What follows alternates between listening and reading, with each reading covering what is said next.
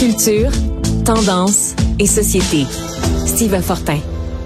Bonjour Steve, tu sais que dans son dernier spectacle, euh, Guy Nantel euh, parle un tout petit peu, il dit comme trois secondes, il parle de Greta Thunberg, mais il se souvient plus de son nom. Il dit ben oui, l'autiste avec des tresses et il y a beaucoup de gens que ça a choqué. Toi, c'est de l'autiste avec des tresses que tu veux nous parler aujourd'hui? J'avais pas remarqué ça, ça s'est passé rapidement. Mais euh, ouais, écoute, euh, je veux je veux parler un peu de ça parce que euh, donc voilà que Greta Thunberg s'est senti le besoin d'annoncer à la planète qu'elle n'irait pas à Sharm el-Sheikh dans une réserve touristique très cossue de l'Égypte pour la COP 27. et puis ben voilà et, elle a elle s'est donc posée en grande défendresse de la vertu climatique. Euh, ça, c'est son fonds de commerce. Et puis, euh, elle a expliqué pourquoi. Donc, elle disait que c'était une entreprise de greenwashing, hein, c'est-à-dire que les COP, euh, maintenant, c'est devenu une manière un peu de, de se laver pour les grands gouvernements et les grands acteurs mm. économiques et sociaux de laver leur conscience environnementale en se rassemblant à grands coups de jet privé dans une dans une réserve comme ça. Et là-dessus, elle n'est pas tort, hein, elle n'est pas tort du tout. Mais il y a comme aussi un fond là-dedans. Il y avait comme un fond dans cette annonce-là, c'est qu'en même temps, il y avait aussi, euh, ben tiens, pourquoi pas, euh, l'occasion pour elle de, de, bien marquer le lancement de son livre. Ça s'est passé quand même, somme toute, discrètement la semaine passée, mais euh, c'est cette semaine que c'est vraiment, ça arrive un peu partout. Donc, le grand livre du climat de Greta Thunberg. Les gens du Canada et du Québec seront peut-être intéressés de savoir que parmi la centaine de personnes qui collaborent avec elle, parce qu'elle dirige tout ça, c'est sous la direction de Greta Thunberg. C'est une espèce de, de, petite encyclopédie du climat et de l'action climatique et de ce qu'on a à faire. Il y a Margaret Atwood qui est là-dedans. Ah oui? Euh, j'aime, j'aime beaucoup cette, cette autrice. Et puis, j'ai, euh, j'ai, moi, je vais lire ça et euh, je vais certainement m'intéresser à ça. Naomi Klein. Mais en gros, là, les noms comme ça, c'est la minorité l'écrasante majorité des gens qui se retrouvent dans la centaine de personnes choisies sont des scientifiques qui, euh, selon leur domaine d'expertise, de la déforestation au, euh, au, nettoyage des océans, tout ça. Donc, c'est vraiment axé là-dessus. Moi, j'ai pas de problème avec ça. L'affaire avec euh, Greta Thunberg, pour moi, ça a toujours été la même chose. C'est que ce personnage-là est clivant. Euh, pour certains, c'est euh, un peu comme une espèce de d'enfant euh, d'enfant béni là, qui arrive et qui a marché sur les eaux et qui éveille les consciences. pour d'autres, euh, c'est un petit peu plus compliqué que ça. J'inviterai les gens euh, à, à, consulter peut-être. Euh, il y a un auteur, il avait publié ça dans le New York Times, puis ça m'est revenu à l'esprit. je me souvenais là, c'est, j'avais gardé ça dans mon marque-page. Donc Christopher Caldwell, c'est un auteur, certains l'associent un peu plus à, la droite. Dans le New York Times, il avait signé un article qui avait été. c'est pas les maladies mortelles d'être associé à la droite, hein? non, non, non, non, pas du tout. Mais parce que des fois, on va dire, ben, on sait bien, il est contre elle parce qu'il est de droite, mais pas ça du tout. Non, mais il y a euh, plein de gens de droite qui sont quand même. Euh, tous les gens de droite ne sont pas climato-sceptiques. C'est vrai, tout à fait.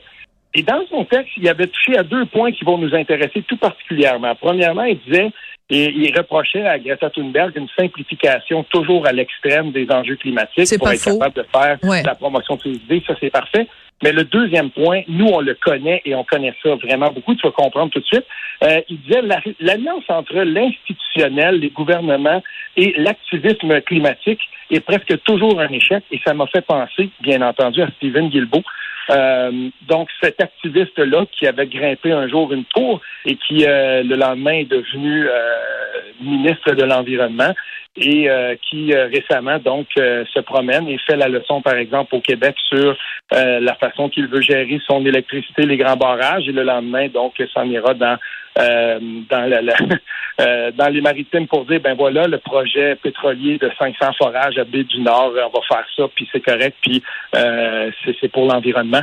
Donc j'ai beaucoup beaucoup j'ai été interpellé par ça parce, je me dis que dans cette espèce d'alliance-là euh, qui traverse aussi le parcours militant de Greta Thunberg. Il existe, il faut le considérer. Jusqu'à maintenant, euh, elle a réussi quand même à garder sa cible militante le plus possible, mais euh, il y a quand même des contradictions qui sont associées à, ce, personnage-là. Elle n'est pas sans contradiction. Puis moi, je regarde ça, puis j'en prends, j'en laisse. Dans son livre qu'elle vient de publier, ben je vais je vais m'intéresser à ça. Je vais certainement aller me le procurer et j'irai euh, j'irai piger là-dedans les textes qui me semblent intéressants parce que quand j'ai quand j'ai lu un peu là-dessus, je me suis aperçu quand même que les, les scientifiques qui ont été appelés à collaborer à ce, dans, dans ce livre-là sont certainement des gens qui valent la peine euh, que, que je me procure. Moi, en tout cas, que je pense que de me procurer son, son livre. Oui. En même temps, euh, c'est c'est sûr que elle n'a peut-être pas la même influence qu'elle a déjà eue. Hein. Il y a eu une époque où euh, quand Greta Thunberg nous regardait dans le dans le blanc des yeux en disant "You should be ashamed" ou tu sais quelque chose. Je me souviens plus exactement la, la, formulation de sa phrase. les les gens étaient vraiment comme en admiration devant je pense qu'elle a peut-être moins d'ascendant aujourd'hui. Donc c'est peut-être pour ça aussi que c'est pas elle toute seule qui a écrit un livre, mais qu'elle a demandé à des gens qui connaissent peut-être mieux les dossiers qu'elle. Donc, euh, ah mais mais son nom fait encore vendre parce qu'aujourd'hui on en parle de ce livre-là. Si n'eût été de Greta Thunberg, on n'en aurait peut-être euh, pas parlé. Non, et euh, faut pas oublier qu'une part de son activisme s'est transformée à l'image des militants, euh, des, militants euh, euh, verts ici chez nous. Ben, il y a une part de son milita de, son militantisme qui a épousé des causes de l'extrême gauche qu'on connaît. Et par exemple, elle a profité de l'occasion pour parler des dérives du gouvernement égyptien, parce que là, ça se produit à Sharm el-Sheikh. Donc, ouais utilise ses réseaux sociaux et son million de, de, de, gens qui la suivent, par exemple, sur Twitter pour dire, ben, euh, en passant, je suis euh, solidaire avec les prisonniers de conscience euh, en Égypte. Puis elle relaie une pétition, par exemple, et tout ça. Donc ça, ça continue. c'est pas mal, mais il faut quand même le noter.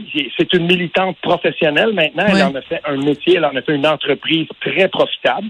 Et ben ça, ça fait partie de l'équation. Ouais, faut se rappeler qu'elle a maintenant 19 ans et c'est ça quand même. Elle a son franc parler. Elle a donc dénoncé les prisonniers d'opinion aussi en Égypte. Euh, moi, quiconque euh, dénonce les euh, l'hypocrisie des dirigeants et dénonce les régimes totalitaires ou les régimes dictatoriaux ou les les régimes qui emprisonnent les dissidents, ben moi je ne peux que que m'incliner et saluer ça. Peut-être plus de courage que certaines de nos militantes ici au Québec. Merci beaucoup, merci beaucoup Steve. Certainement demain.